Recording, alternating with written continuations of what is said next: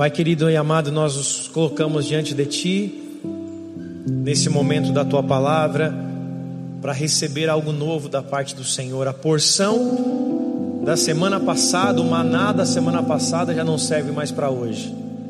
Aquilo que o Senhor fez semana passada foi poderoso, e nós cremos e te agradecemos por isso, mas sabemos que também há algo novo sobre nós nessa noite.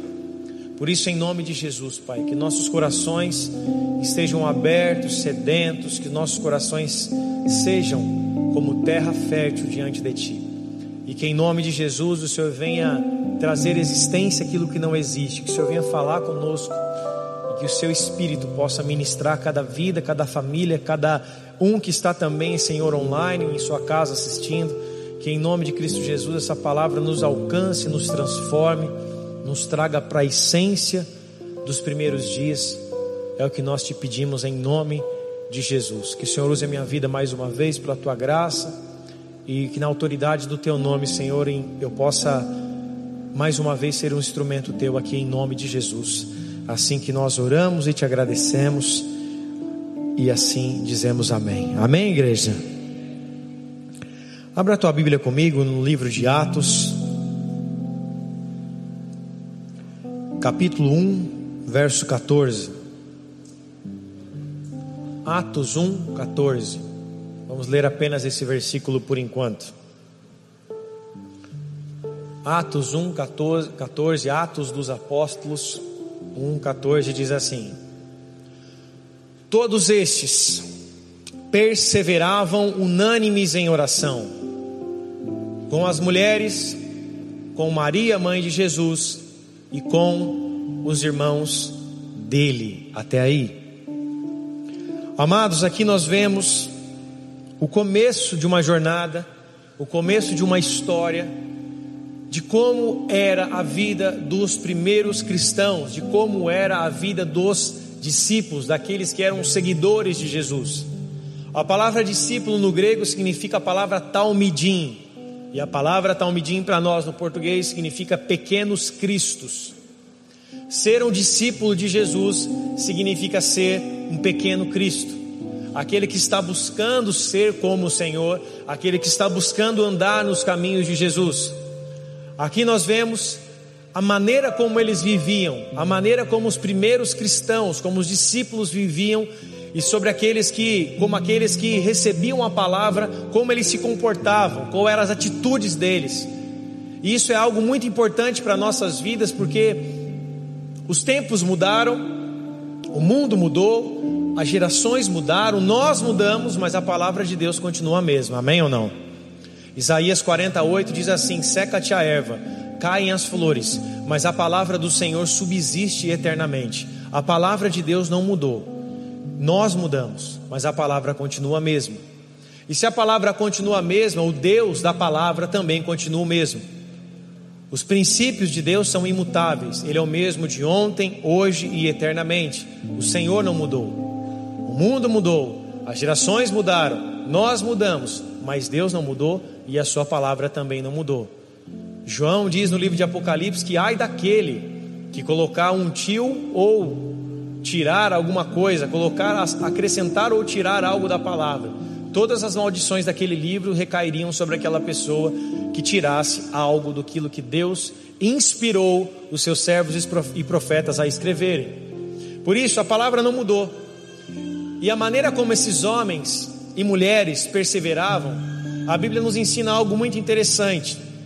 A palavra perseveravam no grego significa ser dedicado, ser fiel, dar constância, ou melhor, dar constante cuidado e aderir a alguém. Perseveravam significa ser dedicado, ser fiel e ser constante.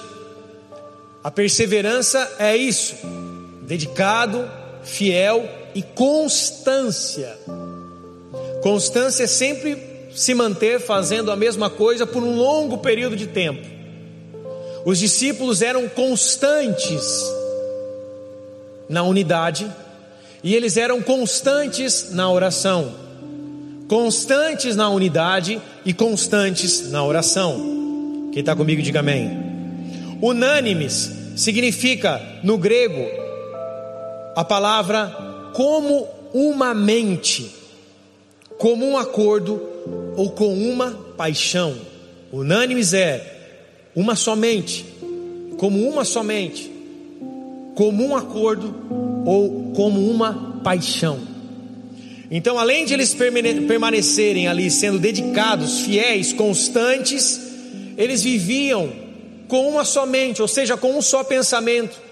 Eles viviam com um acordo e com uma paixão que ardia dentro deles, que era a paixão por Jesus Cristo, que era a paixão pelas coisas de Deus. Quem está comigo, diga amém. Bill Hybels, um grande preletor americano, no seu livro Liderança Corajosa, ele diz que Paixão é algo que você faz até de graça. Quando você tem paixão por, por algo, você tem a capacidade de fazer aquilo até de graça. Você faz aquilo sem ter alguém para te bonificar por aquilo que você está fazendo. Isso é paixão. É quando você se mantém fazendo algo sem receber nada em troca. Você pode dizer, eu sou apaixonado pelo meu trabalho. Mas se o seu chefe tirar o teu salário, você continuaria fazendo isso por amor ou por paixão? Paixão é isso. É quando você continua fazendo algo sem receber nada em troca.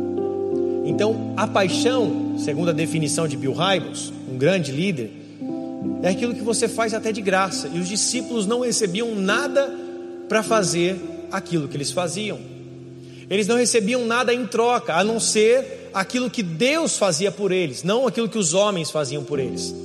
E olha que interessante, quando nós falamos de paixão, de unidade, de perseverança.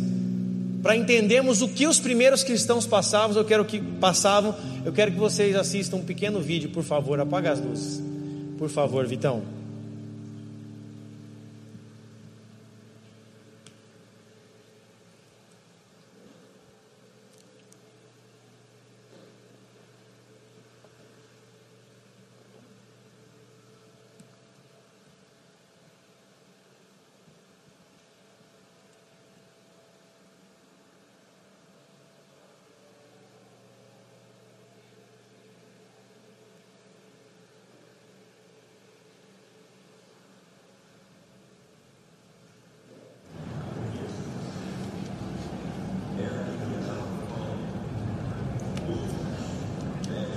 Conheço você. Era quem viajava com Paulo. Lucas, o médico. Não nos contou nada aqui. Sou eu. Sabe o que vai acontecer conosco? Não nos contam nada aqui.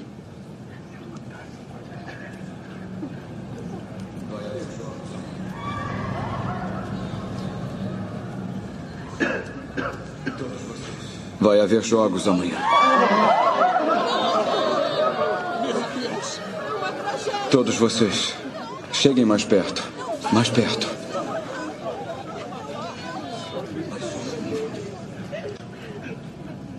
Será um momento de dor. Mas só um momento. Só um momento.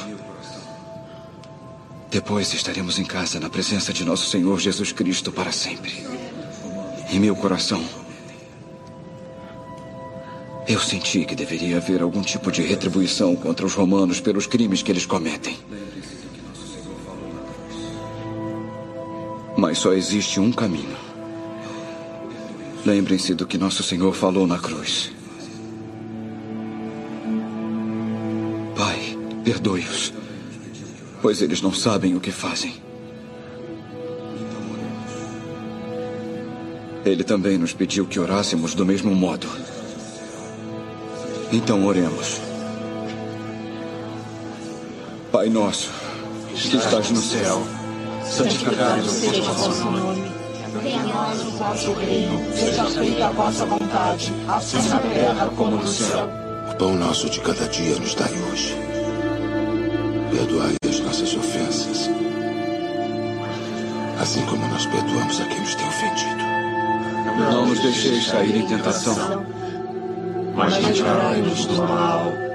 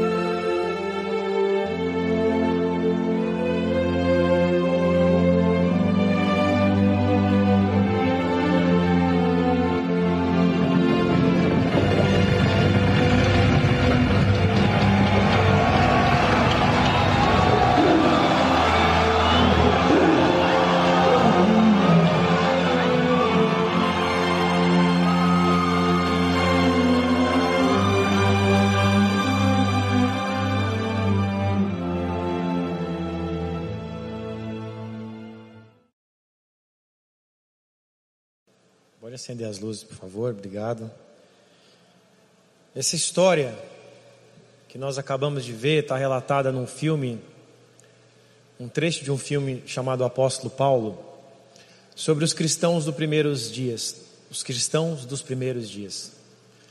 A história tentou apagar isso, mas segundo, segundo o registro da Igreja Católica, o Coliseu, um lugar construído ali em Roma para que pessoas fossem mortas a espetáculo público, os cristãos, não só aqueles que eram lutadores gladiadores, mas os cristãos entravam para dentro daquela arena para serem mortos com as suas famílias, filhos, entregues ali a bestas feras, entregues a leões, a ursos, entregues a, a, a tigres. E o que que movia esses homens? O que que movia essas pessoas que permaneciam unânimes, dedicados à oração, perseveravam, mesmo tendo que entregar suas próprias vidas, as suas famílias, para serem, para serem mortos no Coliseu, digo dos cristãos de Roma, dos cristãos de Jerusalém que eram mortos, decapitados, perseguidos pelos religiosos. De todos os discípulos, apenas João não morreu de mártir, de ser ali tirado a sua própria vida, ceifado por alguém. João morreu de velhice. Segundo alguns estudos, Pedro morreu crucificado de ponta cabeça. André foi torturado e crucificado numa cruz em forma de X. E quando André viu a cruz, André olhou para a cruz e disse: Cruz, amada minha, como eu te esperava. Bartolomeu foi açoitado e posto num saco vivo e lançado ao mar. Mateus foi morto à espada. Tomé, uns dizem que foi, mor foi morto a flechadas, outro a lança de soldados. Tiago foi decapitado, o mesmo apóstolo Paulo também foi decapitado. E essas perseguições que haviam para os cristãos dos primeiros dias, para nós aqui no Brasil não há mais, não há mais. Mas isso não significa que essas perseguições não, não existam no mundo. Sim, existem no mundo. Coreia do Norte, China, Países que têm um sistema comunista ainda assim continuam matando cristãos, entregando cristãos ali para serem ceifados, para serem ali, a, morrerem achibatadas, açoitados. Muitos ataques do Estado Islâmico nós vemos cristãos sendo mortos ali, como uma live no YouTube sendo decapitados por uma faca. E isso não é segredo para ninguém. O mundo mudou, as situações mudaram, nós mudamos, como eu disse, a palavra continua a mesma, mas as marcas e a perseguição sobre a vida dos cristãos ainda continua acontecendo. Não aos nossos olhos, mas isso não significa que não aconteça. Nós no Brasil temos a liberdade de culto. Em outros países já não existe isso. Isso me fez pensar quando eu assisti esse trecho desse filme e chorar também. Pensando no que, que motivava os primeiros cristãos a irem para o Coliseu. Eles estavam presos por não negar sua fé. E ali nós vemos que eles foram entregues, homens, mulheres, crianças, famílias inteiras, entrando para dentro de um espetáculo, de um jogo para os romanos para serem, para serem mortos ali de uma maneira brutal. O que, que fazia os discípulos continuarem sabendo que seriam mortos, crucificados, decapitados, flechados, morrendo à espada, outros ali andando por quilômetros sendo arrastados por carroças, como foi o caso de Marcos? O que, que fazia esses homens permanecerem? O que, que fazia esses homens e essas mulheres não negarem a sua fé? O que, que fazia esses homens perseverarem unânimes? E a paixão, como eu disse, que eu falei agora há pouco, a paixão, o amor e a fé em Jesus Cristo movia os primeiros cristãos. Eles permaneciam e se moviam nesses três princípios: no amor, na paixão e na fé pelo Senhor Jesus Cristo. os sinais os acompanhavam. Nós sabemos que a igreja apostólica, a igreja dos primeiros dias, era marcada por sinais, era marcada por prodígios, era marcada por milagres. Só que existia também uma permanência desses cristãos em fé, em amor e em paixão. O amor, a fé e a paixão são combustíveis para a nossa jornada como, para nossa jornada como filhos de Deus. Se algum momento da nossa vida o amor se esfria, nós estamos perdidos. Se algum momento da nossa história nós nos esfriarmos, a Bíblia diz, Jesus diz, que é melhor ser quente ou frio, porque se formos mornos, Ele nos vomitará da sua boca. O Senhor fala isso.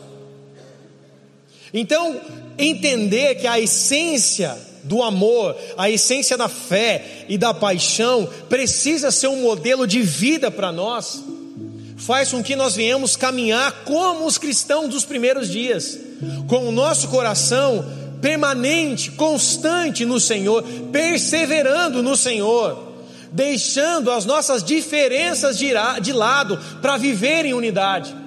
Porque enquanto as nossas diferenças forem ali motivos de atrito entre nós, nós nunca viveremos em unidade. Enquanto o seu cabelo me incomodar, ou o meu jeito de falar te incomodar, nós não teremos unidade. Enquanto a sua maneira de se vestir, ou a sua maneira de se portar, me incomodar, ou eu, algo que eu faça te incomodar, nós não teremos unidade, porque estaremos colocando a nossa opinião à frente da palavra. E viver em unidade, viver como um só corpo, viver como uma igreja do Senhor Jesus Cristo que vive ali como um só corpo, como uma só carne em Jesus, sabendo que Ele é o cabeça, que, que Ele é o cabeça e nós somos esse corpo. Nós precisamos colocar as nossas diferenças de lado, e era isso que os discípulos faziam. Os primeiros cristãos, em alguns momentos, a Bíblia diz que eles chegavam a vender tudo que tinham para viver essa unidade. Atos capítulo 2, verso 42 ao 46. Atos 2, 42 ao 46. Acompanhem comigo aí no telão. Diz assim: E perseveravam na doutrina dos apóstolos e na comunhão e no partir do pão e nas orações. E em toda a alma havia temor e muitas maravilhas e sinais se faziam pelos apóstolos. E todos os que criam estavam juntos e tinham tudo em comum. Vendiam suas propriedades e bens, repartiram com todos, segundo a cada um havia de mister. E perseverando unânimes todos os dias no templo e partindo o pão em casa, comiam juntos com alegria e singeleza de coração, pode deixar esse versículo aí, por favor. Alguns dos cristãos dos primeiros dias eram vocacionados a vender as suas terras, as suas propriedades, para colocar aos pés dos apóstolos, para que a missão continuasse, para que eles fossem para outros lugares para pregar o Evangelho. Alguns se moviam a nisso, de vender as coisas que tinham para compartilhar um com os outros. Alguns eram vocacionados a isso, não todos para repartir e viver de uma maneira como ali naquele momento eles olhavam e entendiam que era a melhor forma possível de se viver. E o que mais me chama a atenção era que, em meio a tudo que eles passavam, em meio a tudo que eles viviam, porque a perseguição, nós vemos esse filme ou esse relato do Coliseu, acontecer em Roma, mas a perseguição em Jerusalém, nos confins de Israel, também acontecia.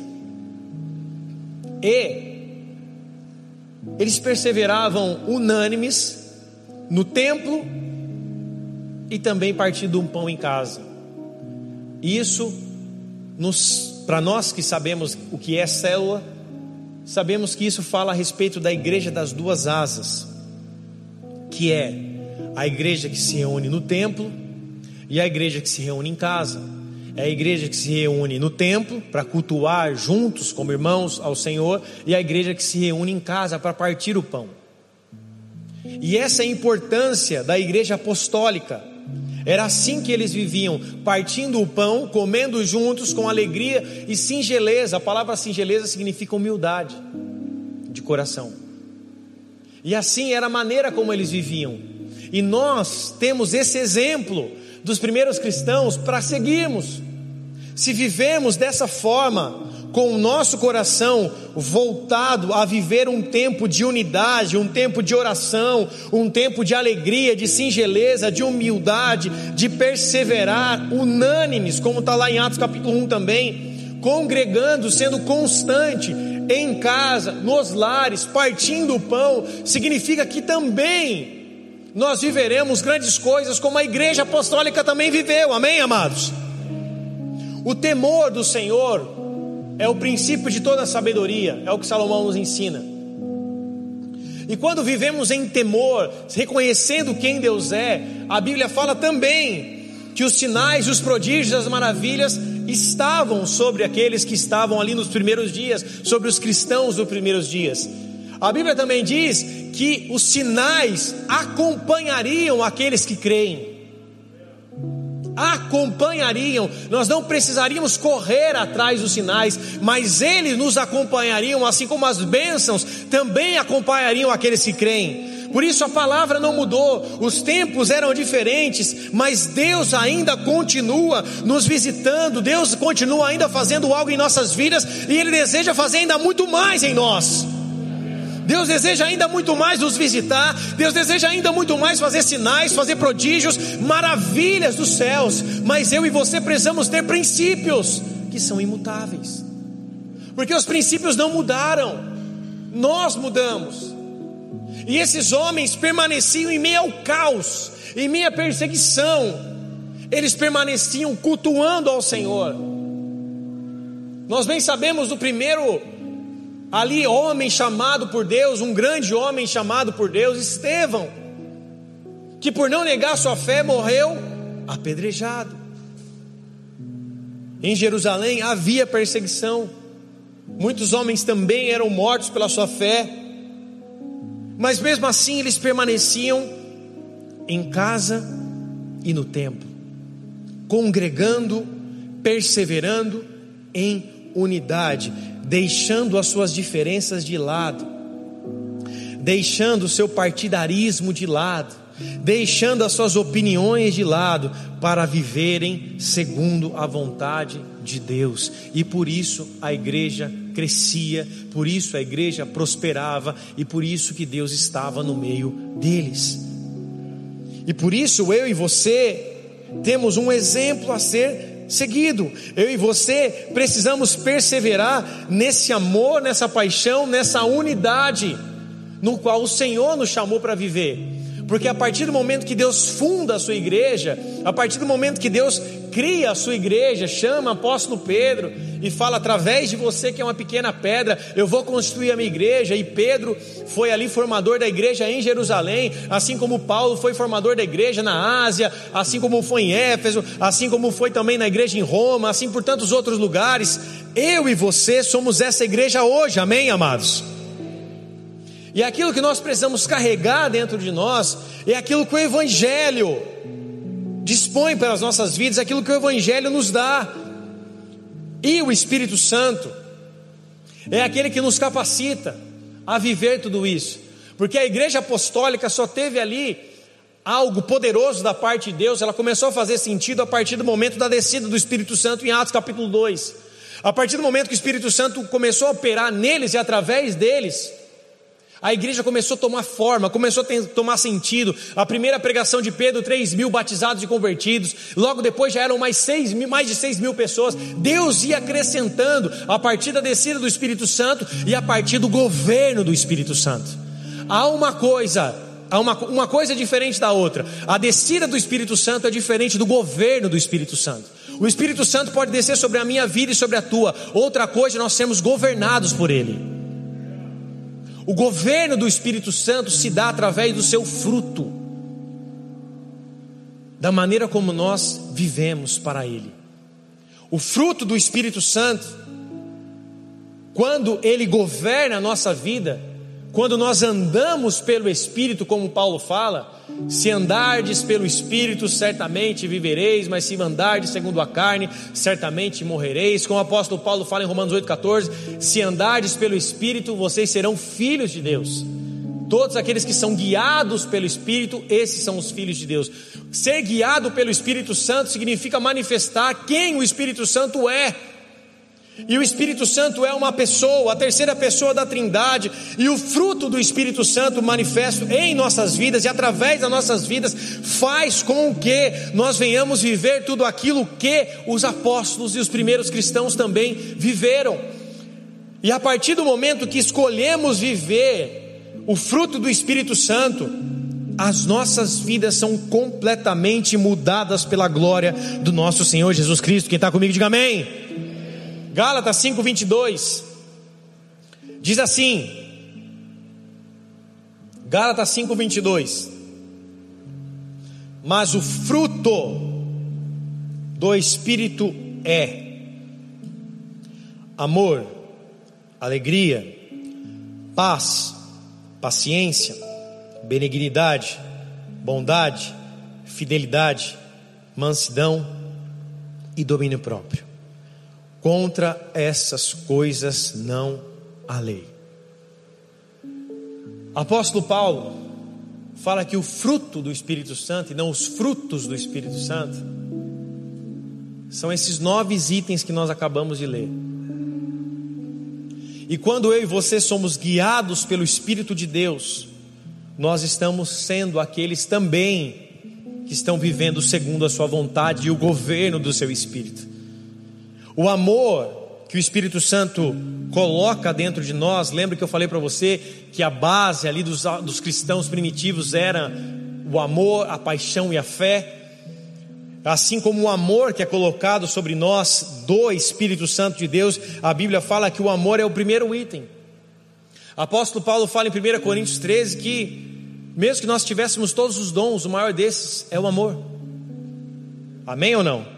Então, o amor que o apóstolo Paulo está querendo dizer especificamente aqui é o amor ágape, é o amor voluntário, é o amor que se doa, é o amor que se entrega, é o amor que ali não se ensoberbece. Como ele diz em 1 Coríntios 13, é o amor que tudo sofre, tudo crê, tudo espera e tudo suporta. É um amor voluntário. Se você quer saber um pouco mais do amor voluntário, você que é pai, com certeza, ou mãe, você sabe o que é amor voluntário se entregar pelo seu filho, fazer algo pelo teu filho, abrir mão dos seus sonhos, abrir mão das suas vontades, abrir mão do seu eu, abrir mão de uma roupa, de um tênis legal, abrir mão de você mesmo para que seu filho viva. Isso é amor voluntário. E o amor que nós recebemos de Deus foi esse amor voluntário, onde Deus, portanto, nos amar, entregou Jesus Cristo para morrer na cruz por nós. Amém, amados? E esse amor voluntário, olhando para Jesus, nós sabemos, nós não tínhamos nada para oferecer para Ele, mas mesmo assim Ele nos amou. Nós não tínhamos nada de bom para oferecer a Ele e Ele nos amou. Um amor voluntário que se entrega, um amor apesar de todas as coisas. E quando esse amor começa a operar dentro de nós, significa que o Espírito Santo está tomando forma, governo sobre as nossas vidas, para liderar a nossa vida, para governar a nossa vida, para estar à frente da nossa vida. Assim como a alegria, o segundo item do fruto do Espírito é a alegria. E essa alegria não é algo baseado nos momentos que nós vivemos na vida, momentos de felicidade. A alegria do Senhor, a Bíblia fala em Neemias capítulo 8, verso 10, que é a nossa força. A alegria do Senhor é a nossa força. A alegria do Senhor é um dom de Deus. Ele nos unge com o óleo de alegria. Então, ser feliz, ser alegre é um dom de Deus. E se é um dom de Deus, Satanás vai tentar roubar isso de você. Se é um dom de Deus, Satanás vai tentar roubar essa semente, assim como tudo que Deus coloca, Satanás tenta roubar aquela semente. E quantos hoje estão vivendo tristes? Quantos hoje estão vivendo de maneira infeliz? Não porque não estão vivendo algo com Deus, mas porque muitas vezes estão frustrados por aquilo que colocaram diante do Senhor e não viveram, porque algo não aconteceu de maneira X, Y ou Z na sua vida. E a alegria do Senhor, ela não é baseada nas coisas que nós passamos aqui de maneira natural. A alegria do Senhor é algo que é imutável, porque está baseada nas promessas divinas de Deus para nossas vidas. Está baseada nas promessas que o Senhor nos fez, está baseada na nossa herança real, na nossa herança eterna, que é os céus. Por isso, os cristãos dos primeiros dias sabiam que por um momento a dor de entregar a sua vida para um leão, de entregar a sua vida para um tigre, de ver o seu filho sendo morto ali, mordido, estraçalhado por um animal feroz, era só por algum momento, era só passageira. Por isso que o apóstolo Paulo nos escreve: porque a leve e momentânea tribulação não se comparam ao peso de glória que há de ser revelado. No filme, no filme Lucas diz assim: vocês vão sofrer por um momento, mas em breve vocês entrarão no reino eterno. E essa alegria precisa ser algo motivador para nossas vidas, porque por muitos momentos os nossos olhos estão só aqui nessa terra, só nas coisas terrenas, e assim perdemos o foco das coisas que é de Deus, das coisas que são do alto. O apóstolo Paulo nos ensina no livro de Colossenses a olhar para as coisas do alto e buscar as coisas do alto, porque lá o Senhor se revela. Quando perdemos a alegria nas coisas de Deus ou nas coisas simples, como partir do pão, como congregar, como estar em família, como estar na igreja, estamos perdendo a essência.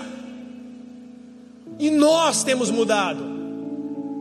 A geração atual tem dito que igreja não é necessário. Nós temos mudado. A geração atual diz, diz que para cultuar a Deus você não precisa de um tempo. É a geração atual que está dizendo, porque a geração apostólica, a geração que começou a igreja de Cristo Jesus, se reunia na casa e no templo.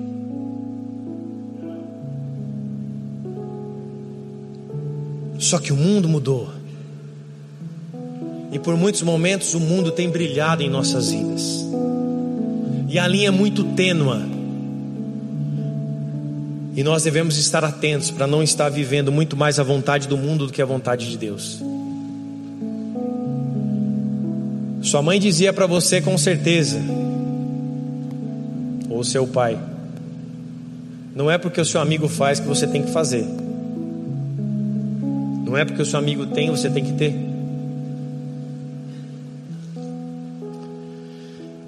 Dos dias daqui para frente, ou dos dias que virão, nós veremos muitas coisas ruins e erradas acontecendo dentro do corpo de Cristo. Nós veremos escândalos, nós veremos falsos mestres, nós veremos falsos profetas, nós veremos falsas igrejas. Pastor, é você que está dizendo isso? Não, é a profecia de Jesus. É a profecia de apóstolo Paulo. Nos últimos dias haverão homens amantes de si mesmos Hoje tem pessoas que abrem a igreja porque querem. Ah, vou abrir uma igreja e abre. Ah, eu tenho dinheiro, vou comprar uma estrutura e vou abrir uma igreja. Eu abro. Nem pastor eu sou, eu abro. E na verdade, pastor não abre igreja, que abre igreja é apóstolo, pastor é enviado. Pastor não abre igreja. Que abre igreja é apóstolo. A igreja apostólica ensina isso. Pastor pastoreia, cuida da igreja, quem abre é o apóstolo. E no muito, e no muito muitas coisas que nós viver, veremos nos dias de hoje e daqui a alguns anos serão muito piores do que os cristãos dos primeiros dias viram. Talvez não no quesito perseguição, mas nesse quesito de má interpretação da palavra e de homens amantes de si mesmo. Por isso, eu e você precisamos ter o nosso firme fundamento no Senhor Jesus Cristo e na Sua palavra, para que não sejamos ludibriados por nenhum filho das trevas, e por nenhum falso mestre, por nenhum falso profeta, e por nenhum aquele que profetiza em nome do Senhor e que nem de Deus é. Por isso eu e você precisamos estar firmados nos fundamentos que Deus nos ensinou. Porque se Deus não mudou, a palavra não mudou, eu preciso ir para esse lugar porque é nesse lugar que eu serei alimentado, e através do fruto do Espírito, através do governo do Espírito Santo, a Bíblia fala que é quem é guiado pelo Espírito Santo consegue discernir todas as coisas, até o bem e o mal, consegue discernir. o que é e que não é de Deus. Consegue discernir o que é e o que não é para você. Porque às vezes tem coisas que pode até ser de Deus, mas que não é para você.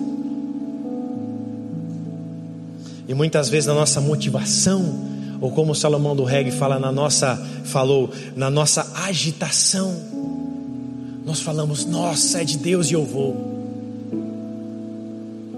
E muitas vezes não permitimos que o Espírito Santo nos conduza porque estamos tão agitados. Por isso, eu e você, amados, precisamos voltar para a essência que é aquilo que os primeiros cristãos faziam, porque se aqueles homens e mulheres e crianças tinham a coragem de se entregar para serem mortos, estraçalhados por um animal feroz, é porque eles tinham certeza de fé de quem Deus era e dos princípios que eles estavam fundamentados, que era na voz dos profetas, dos apóstolos, na palavra de Deus e no governo do Espírito Santo. Talvez, talvez, essa perseguição um dia venha sobre a nossa vida. E a pergunta é: se um coliseu fosse instituído amanhã na cidade de Jacareí, e se nós, cristãos, fôssemos convidados a negar a nossa fé, ou se não, ir para morrer dentro de um coliseu, junto com os nossos filhos, filhas, famílias, para ser espetáculo para os ímpios, nós iríamos?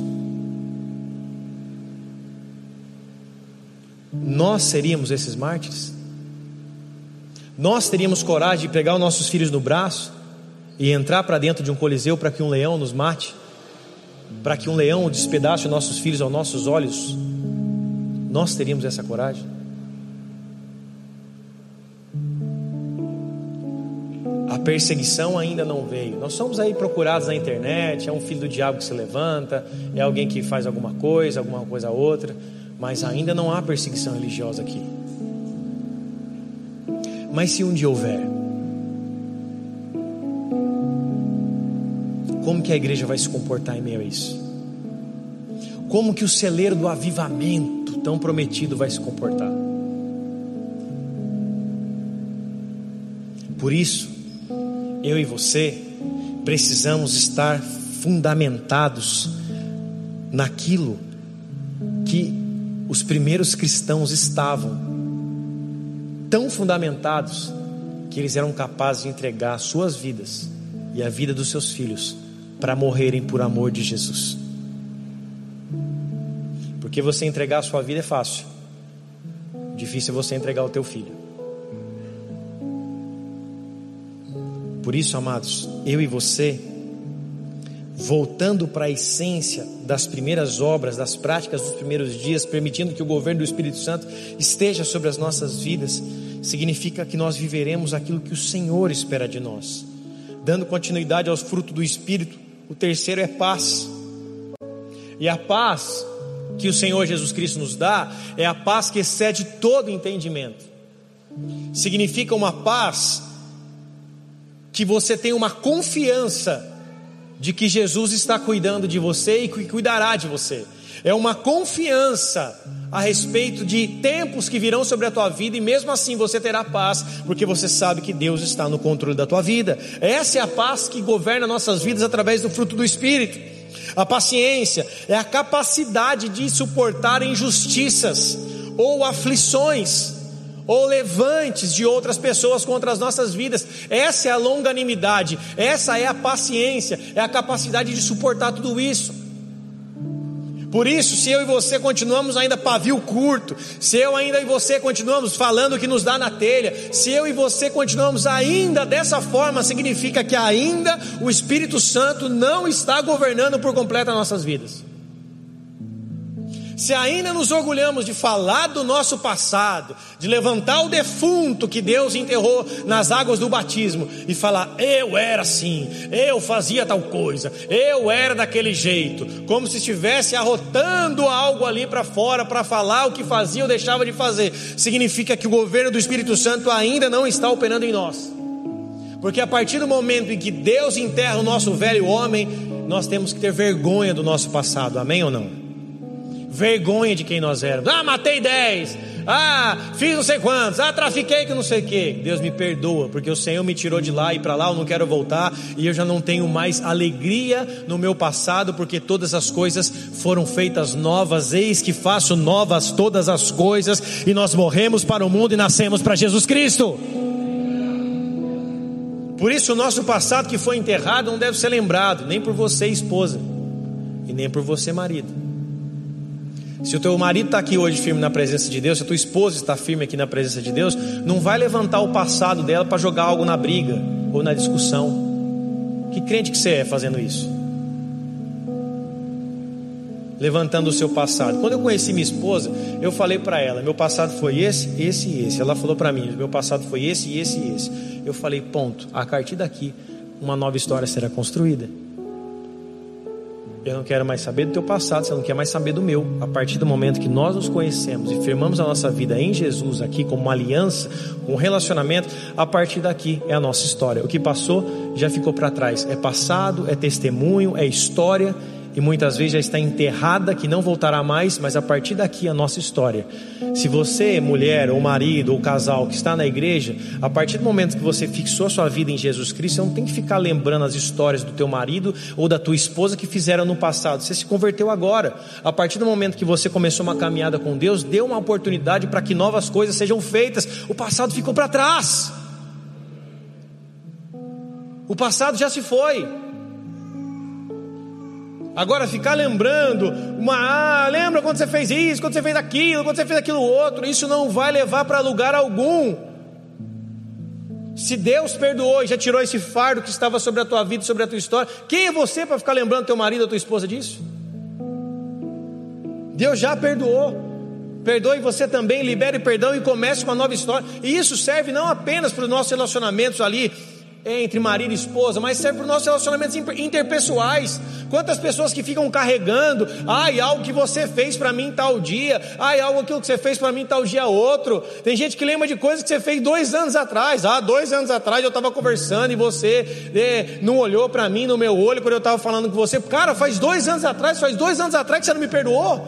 Faz dois anos atrás que você está carregando isso. Faz dois anos atrás você carrega essa mochila aí que te pesa as costas, que é como um fardo pesado sobre você, por algo que eu te fiz há dois anos atrás. Por que você não me perdoou no meio do caminho? Por que você não vem falar para mim, para me dar a oportunidade de pedir perdão por algo que eu nem sei, talvez que eu já tenha feito? O cristão maduro não fica carregando mochilinha do passado. Ele acerta as contas com o que tem que acertar. Ó, oh, você falou tal coisa para mim, eu não gostei. Vamos acertar tal coisa aqui. Eu te perdoo, libero o perdão. Vamos caminhar, vamos começar uma, vamos caminhar uma, uma, vamos continuar a nossa história aqui com Deus.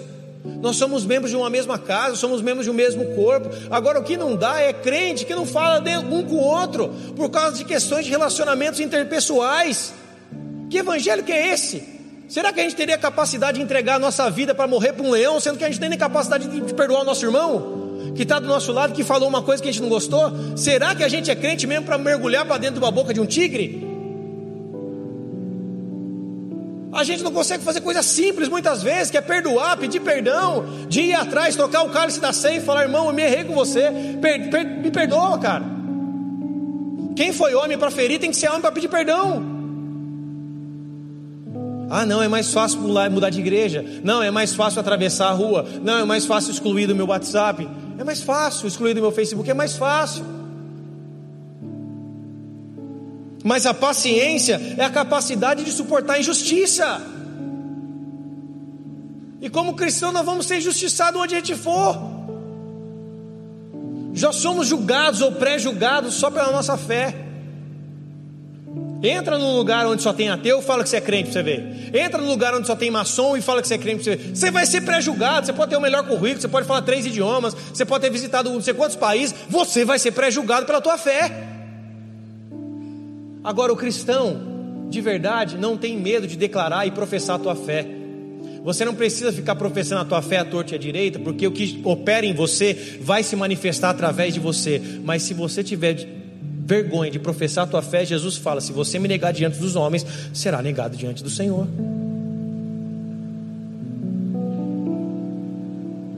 Se o teu chefe te perguntar que religião você é, sou crente, sou filho de Deus, cristão, amo a Jesus, sigo a sua palavra.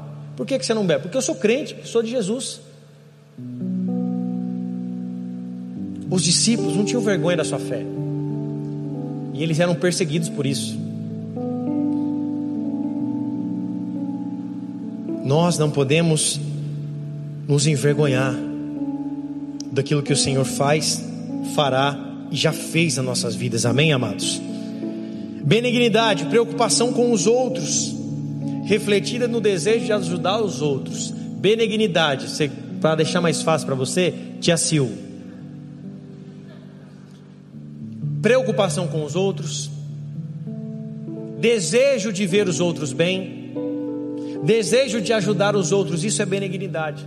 O desejo de você ajudar alguém, o desejo de você ser braço, o desejo de você ser suporte, o desejo de você oferecer um abraço, uma oração, o desejo de você ajudar alguém, benignidade, amabilidade, bondade, excelência moral, espiritual, manifesta, manifestada através da, bom, através da bondade de Deus. É uma excelência moral. Você é bom porque Deus é bom. Você não faz coisas ruins porque você é bom. E isso é uma excelência moral sobre a tua vida, um, upload que Deus faz sobre a tua vida, da bondade dele. Deus é bom, a sua misericórdia dura para todos sempre, e você é bom com os outros através do governo do Espírito Santo. Amém, amados? Jesus fala que se seus olhos forem bons, todo o seu corpo será bom, mas se seus olhos forem como trevas, se seus olhos estiverem ali como, como algo que está diferente, está ruim, todo o seu corpo estará em trevas. Os olhos são uma janela da alma. Quando seus olhos forem bons, todo seu corpo será bom. Fidelidade, lealdade e confiabilidade. Fidelidade é ser leal, ser confiável às pessoas. Cara, eu confio em você, eu posso abrir minha vida para você, eu posso te pedir ajuda, eu posso ser ministrado por você, eu posso colocar aqui as minhas opiniões. Eu sou fiel a você, você é fiel a mim. Eu confio em você, confiabilidade. Um relacionamento sem confiança não existe.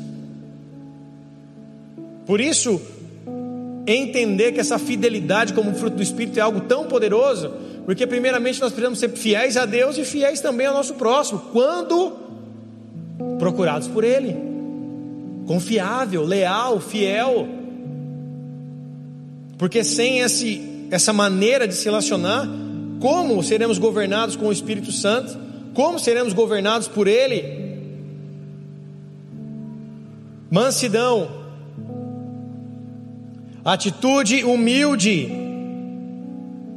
bondosa, sem desejo de se vingar dos outros.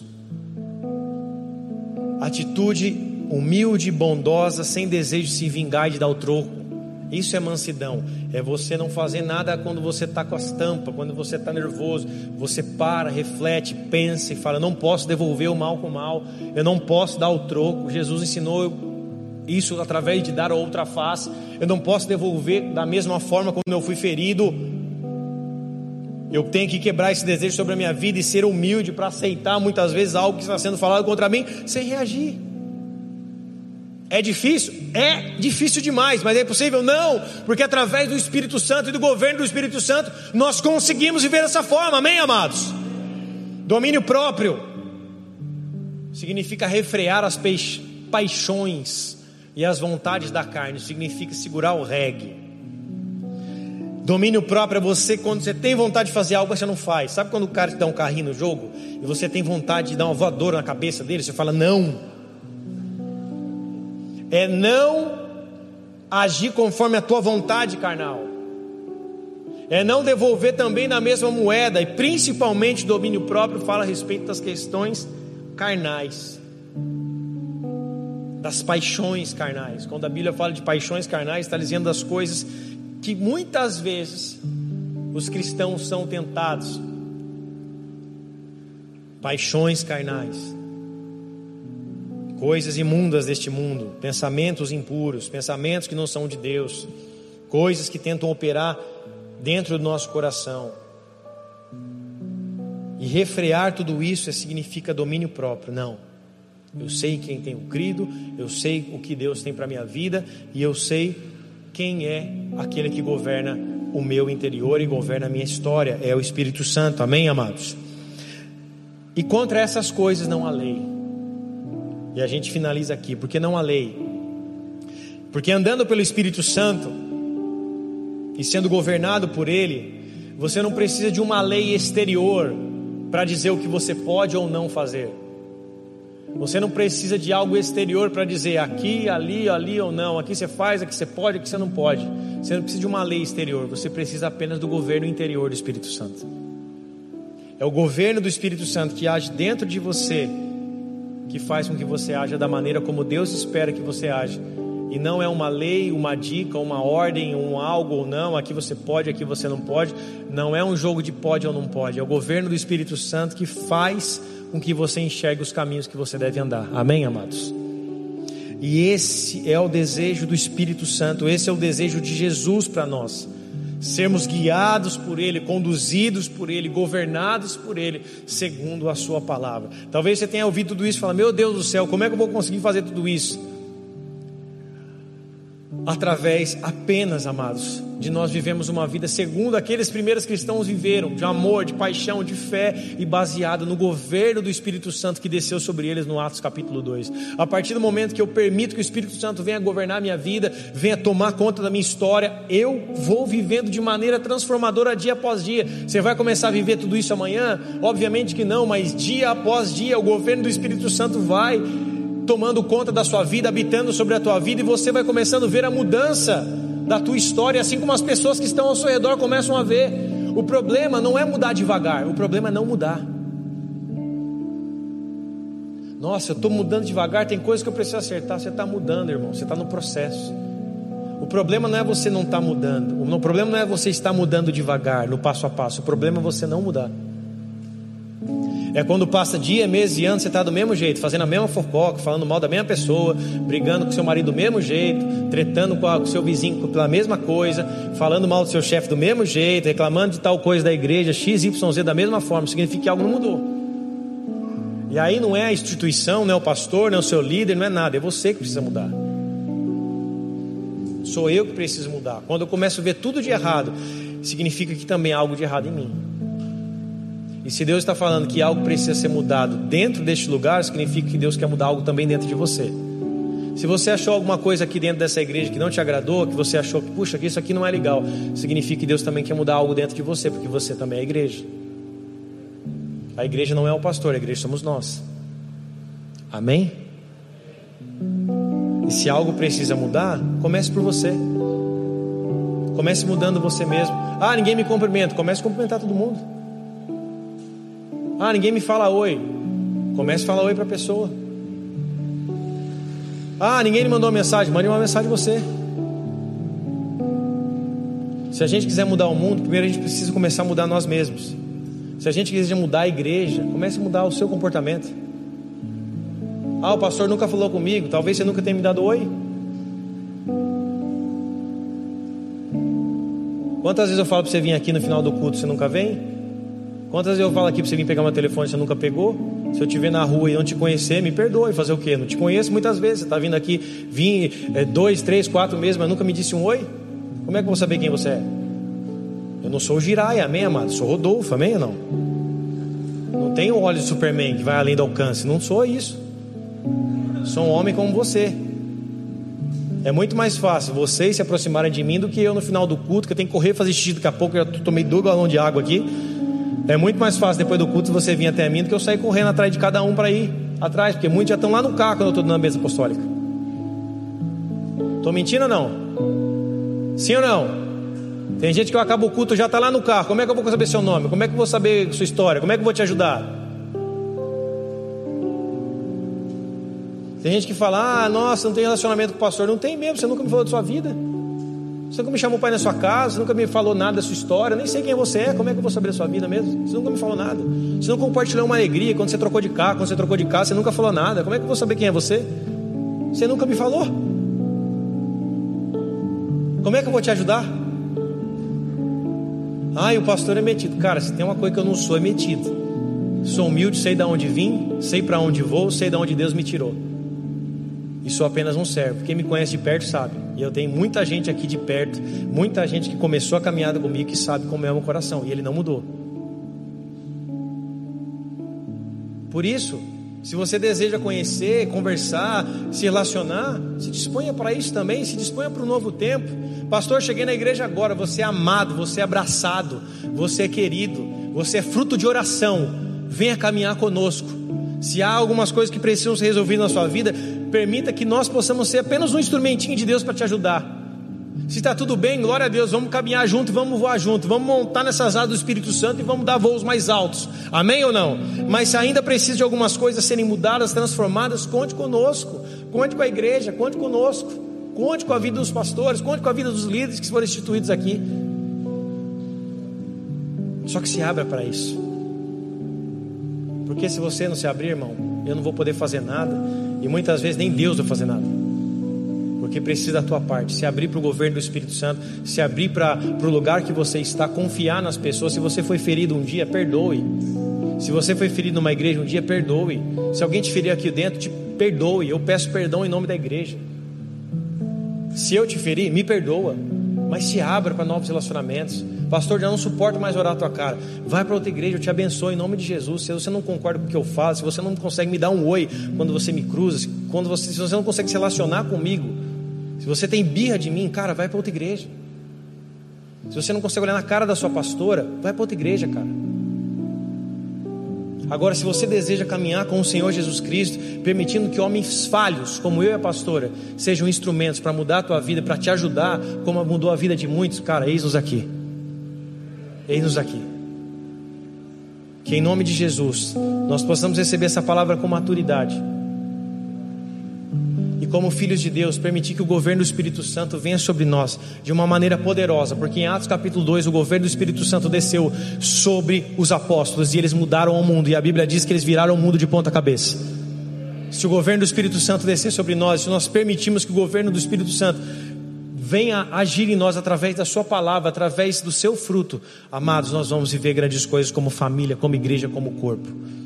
Eu não aceito quem diga que isso não é uma família. Isso não é uma família assim, é uma família de Deus aqui na terra, que Deus constituiu. E uma família tem defeitos, tem erros, tem pessoas falhas, tem pessoas em processo. Essa igreja não é perfeita, é um hospital. Se você está aqui, você precisa de algo, senão você está em outro lugar. Eu estou aqui porque eu preciso de Jesus, preciso da palavra, preciso da presença e preciso da vida dos meus irmãos. Amém, amados? A igreja é um hospital. Os sãos não precisam de médico. Os sãos não precisam de médico. Os sãos não precisam de médico. Os doentes precisam de médico. Se nós estamos aqui, significa que nós precisamos de algo que Deus tem que fazer em nós ainda e também através de nós. Se nós estamos aqui, porque não é porque nós somos perfeitos, mas porque nós precisamos de um Deus que é perfeito para nos curar por completo. Aleluia! Vamos orar, vamos adorar o Senhor. Se coloque de pé. Santo é o nome do Senhor.